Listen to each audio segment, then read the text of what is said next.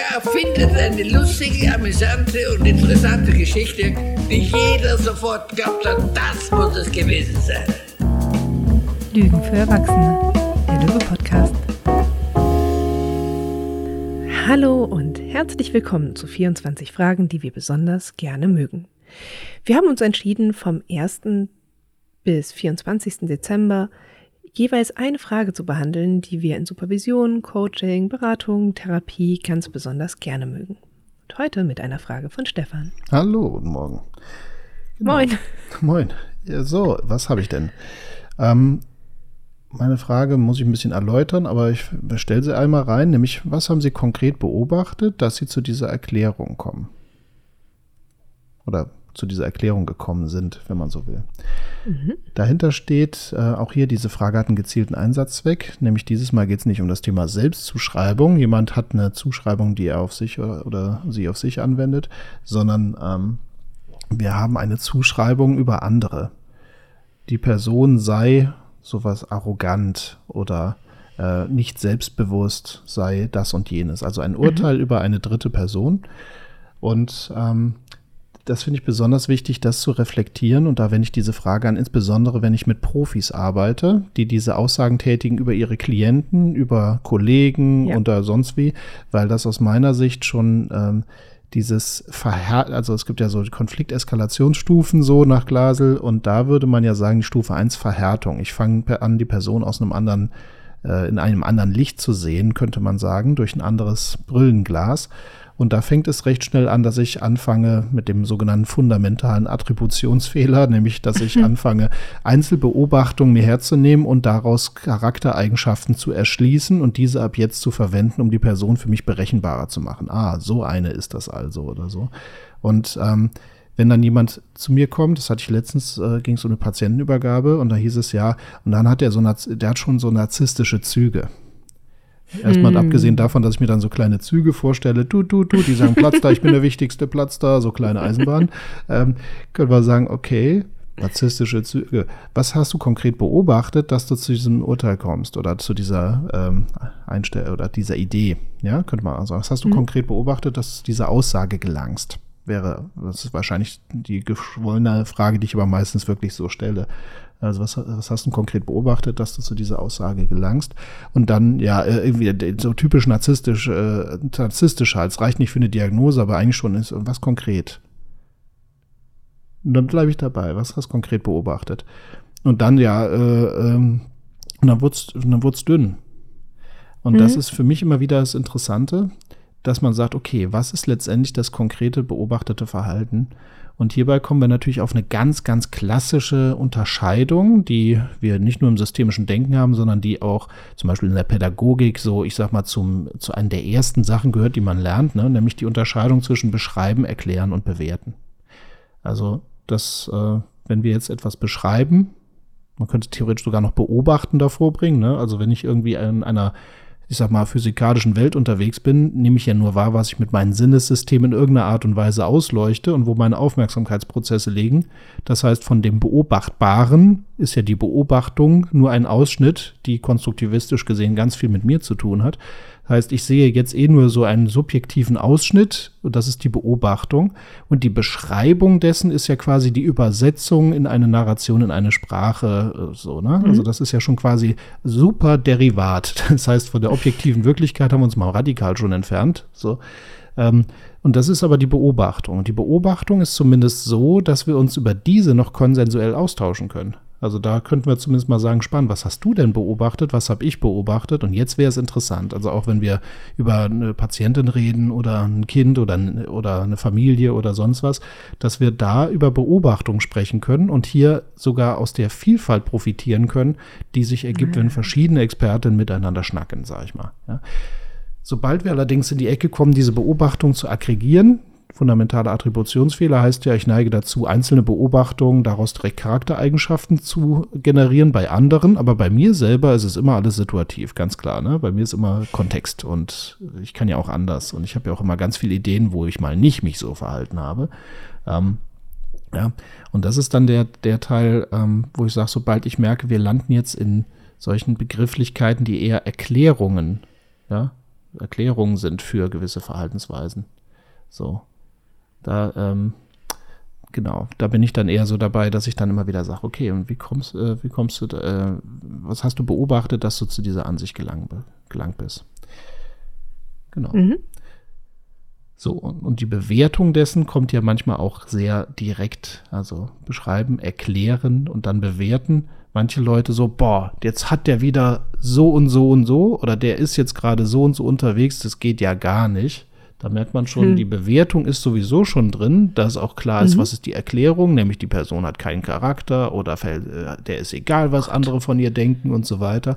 Und dann auf die, äh, auf der emotionalen Ebene, auf der Bewertungsebene mit den Leuten weiterzumachen, finde ich schwierig. Also zurück erstmal zu denen, welche Erklärung ist eigentlich da und dann gleichzeitig, welche Beobachtung nährt eigentlich diese Erklärung. Das heißt, in der Dekonstruktion auch eines Klagens über andere für mich sau wichtig, auch um gewisse Konfliktdynamiken früh zu erkennen, früh auseinanderzunehmen. So. Ja, und ich finde auch diese Unterscheidung von Beobachtung, Erklären, Bewerten wichtig, wenn man auch in Konfliktgespräche selbst mit anderen reingeht. Mhm. Denn ein gutes Ge Konfliktgespräch basiert meiner Meinung nach erstmal auf einer Einigung und bestenfalls auf der Einigung von etwas Beobachtbarem. Wenn ich zu jemandem hingehe und sage, Sie sind immer so egoistisch, Sie müssen aufhören, weniger egoistisch zu sein, dann haben wir schon das Thema, die andere Person weiß nicht, worauf ich mich beziehe. Mhm. Also kann sie auch daran nichts ändern. Die könnte dann sogar noch auf die Idee kommen, ah, egoistisch, damit meint sie, dass ich, ähm, dass ich anderen Leuten nie einen Kaffee mitbringe, wenn ich morgens ins Büro komme. Fängt sie an, Kaffee mitzubringen, aber gibt beispielsweise immer noch nicht wichtige Informationen weiter oder sonst irgendwas. So, glaubt, sie hätte ihr Verhalten geändert, alle anderen ärgern sich, ja toll, jetzt bringt sie Kaffee mit, um das auszugleichen, dass sie so egoistisch ist. Oder ähnliches. Und deshalb auch hier erstmal sagen zu können, daran mache ich das fest. Das finde ich wichtig. Weil wir dann auch in ein gemeinsames Yes-Set kommen können. Können wir uns darauf einigen, also ich beobachte, sie kriegen eine Info, die für das Team relevant ist und geben sie nicht weiter. Darauf könnte die, die, das, die andere Person schon mal sagen, ja. Oder auch, hä, nee, was für eine Info meinen Sie denn? Ja, großartig. Dann haben wir vielleicht an der Stelle von wichtig schon unterschiedliche Bewertungen. Nehmen wir mal an, die Person sagt, ja, das stimmt schon. Gut, wie erklären Sie sich das, dass Sie das nicht machen? Mhm. Und dann kriege ich vielleicht eine hervorragende Erklärung an der Stelle. Nämlich, ich will die anderen nicht belasten. Wir haben doch das Team-Meeting, in dem wir wichtige Informationen besprechen. Da bringe ich es doch dann ein. Ich will die anderen nicht im Tagesgeschäft stören. Großartige Begründung. Für die andere Person könnte es halt sein, für die, die sich beschwert, so dieses, hey, ich muss mich auch spontan auf Sachen einstellen können. Wenn ich das erste Meeting erfahre, dann bin ich davon total überrannt. Ich brauche diese Info vorher, damit ich mich gut auf das Meeting vorbereiten kann. Mhm. Und dieses Gespräch kann ich so viel besser führen, wenn ich mich vorher darauf geeinigt habe, das können wir gemeinsam beobachten. Auch wenn wir dann wieder eine Gemeinsamkeit herstellen. Und da finde ich gerade spannend, dass du wirklich dieses Zwiebelprinzip, was diese Frage erzeugt, drin hast, weil man könnte natürlich auch auf die Frage, also für dich war ja jetzt schon das weg aus der Erklärungsebene bringen, dass man sagt, ja, dass sie gewisse Themen nicht weitergeben oder Dinge fürs Team nicht weitergeben, dann können wir sagen, wie kommen sie darauf, dass die Person das nicht täte? Also ähm, was haben Sie konkret beobachtet, dass Sie zu dieser Erklärung kommen? Ah, die Person gäbe was nicht weiter. Bei der E-Mail, um, wo es um so und so geht, waren wir nicht im CC. Ah, Vorsicht, das ist dann das, worauf man sich einigen kann. Das ist die Wirklichkeit, ja. wo man sagt, so, das ist vielleicht noch der Konsens. Bei der E-Mail so und so war nicht im CC. Und Sie werten das als relevant fürs Team. Sehen Sie das denn auch so? Und dann kommen wir auf die Idee von, nee, ich dachte nicht, dass das relevant wäre für Sie. Das war mir nicht klar, dass so und so. Und dann kann man diese ganze Erklärung von informiert nicht über wichtige Dinge, die ist ja auch schon wieder ganz schnell der Vorwurf. Das heißt also, man kann es immer weiter matruschkeartig runterbrechen, dass wir wieder auf diese Beobachtungsebene versuchen runterzukommen, um dann wieder überhaupt den äh, eigentlichen Themenpunkt zu definieren. Ne? Genau, finde ich schön.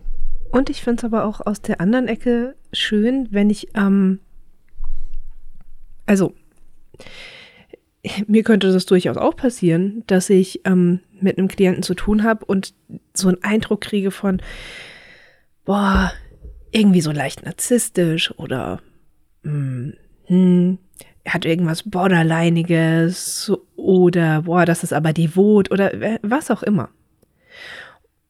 Und ich finde das keinen schlechten Ausgangspunkt.